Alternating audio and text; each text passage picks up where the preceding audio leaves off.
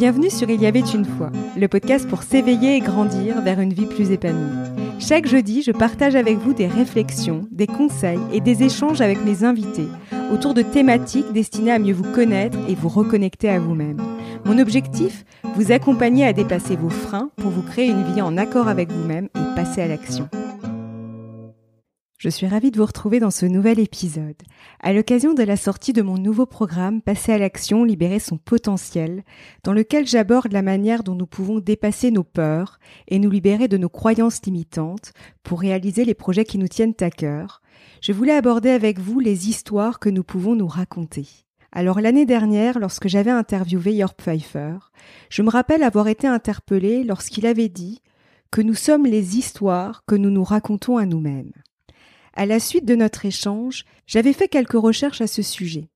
J'étais tombée sur un article de Léo Babota, auteur américain, qui disait qu'il existait un mécanisme caché qui créait le malheur, la difficulté à changer ses habitudes, les problèmes relationnels, la frustration, la colère et la déception. Presque personne n'est conscient de ce mécanisme caché, même s'il se produit tout le temps en chacun de nous ce sont les histoires que nous nous racontons. Comme il l'explique, nous le faisons à longueur de journée. Nous nous racontons une histoire sur ce qui se passe dans nos vies, sur les autres, sur nous-mêmes. Alors bien sûr, cela ne veut pas dire que les histoires que nous nous racontons sont fausses ou qu'elles ne sont pas fondées sur la réalité. Cela signifie simplement qu'elles ne représentent qu'une partie de la réalité. En effet, nous faisons en permanence une interprétation des faits tels que nous les voyons tout ce qui nous entoure passe par nos propres filtres, et ainsi nous abordons les choses d'une certaine manière. Comme j'avais déjà eu l'occasion d'en parler dans le podcast 24, nous avons tous notre propre réalité. C'est d'ailleurs ce qui explique par exemple que plusieurs personnes d'une même famille ont pu vivre un même événement et pourtant ils en feront un récit différent les uns des autres. Se raconter des histoires est naturel, nous le faisons tous, tout le temps. Il n'y a rien de mal à cela. Toutefois, lorsque nous sommes dans une démarche de croissance personnelle, il s'agit de prendre conscience des histoires que nous nous racontons et de la manière dont elles façonnent le cours de notre vie. Justement, certaines d'entre elles peuvent parfois nous éloigner du bonheur, sans même que l'on s'en rende compte. Alors nous pouvons les repérer notamment derrière les excuses que l'on se trouve, pour reporter certains projets à plus tard, ou les justifications que l'on cherche, pour nous conforter dans le choix que nous venons de faire, que celui-ci soit en accord ou non avec nous-mêmes. Et comme ces histoires nous maintiennent dans une situation qui ne nous convient pas ou qui ne nous convient plus, nous allons ressentir de la frustration, de la déception ou du découragement. Et nous aurons toujours dans un coin de notre tête cette volonté de changer le cours de notre vie. Or, si nous n'en prenons pas conscience, nous pouvons être pris dans une spirale. Comme j'avais déjà eu l'occasion de le dire, nos pensées engendrent nos émotions qui engendrent nos actions.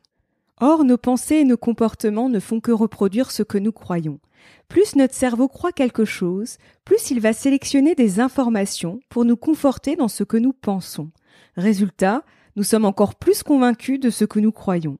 À force de croire les mêmes choses, nous faisons les mêmes choses. En faisant les mêmes choses, nous obtenons les mêmes résultats. Et comme nous obtenons les mêmes résultats, nous renforçons nos croyances.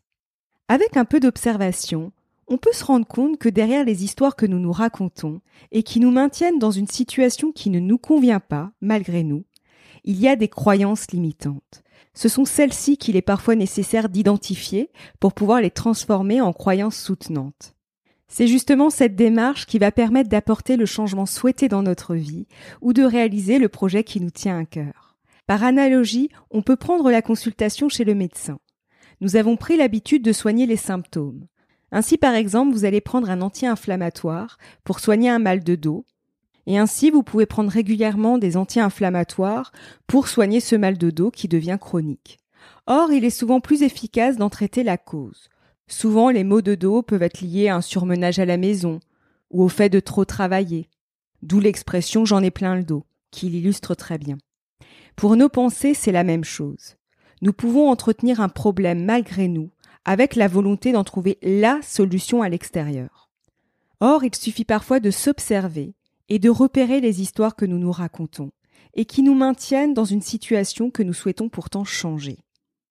Après les avoir repérées, ce qui n'est pas toujours aisé, il peut être intéressant d'explorer si une ou des croyances limitantes se cachent derrière.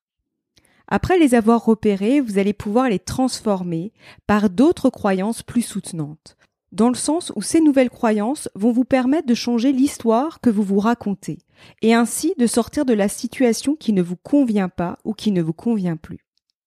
Il est vrai que nous pouvons avoir peur de changer nos croyances. Si nous changeons nos croyances, nous pouvons croire que nous allons perdre notre identité. La confusion est de penser que notre identité repose sur nos croyances.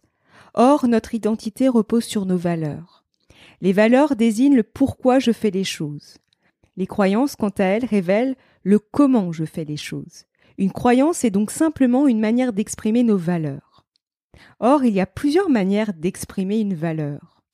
Nous pouvons donc faire évoluer certaines de nos croyances tout en restant fidèles à notre identité et à nos valeurs. C'est d'ailleurs en faisant évoluer nos croyances que nous pouvons découvrir de nouvelles facettes de nous-mêmes et ainsi libérer notre potentiel.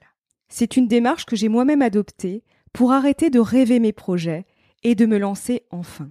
C'est d'ailleurs pour cela que le programme Passer à l'action, libérer son potentiel, comporte une partie sur la manière dont nous pouvons transformer nos croyances limitantes pour pouvoir s'en libérer.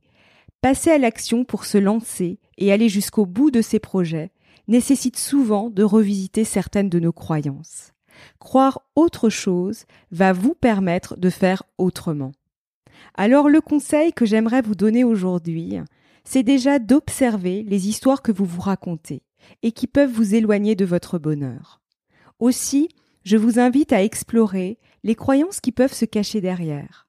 On peut les repérer notamment derrière nos pensées négatives ou notre auto-saboteur, qui peut nous dire par exemple ceci n'est pas pour moi ou je ne suis pas fait pour ça. N'oublions pas que ce sont les prises de conscience qui amorcent les changements. Si ce podcast vous a plu, n'hésitez pas à en parler à deux, trois personnes autour de vous. C'est l'un des meilleurs moyens de le soutenir et de permettre à d'autres de le découvrir. Je vous en remercie par avance. Je vous souhaite une très belle journée et je vous donne rendez-vous la semaine prochaine. À bientôt.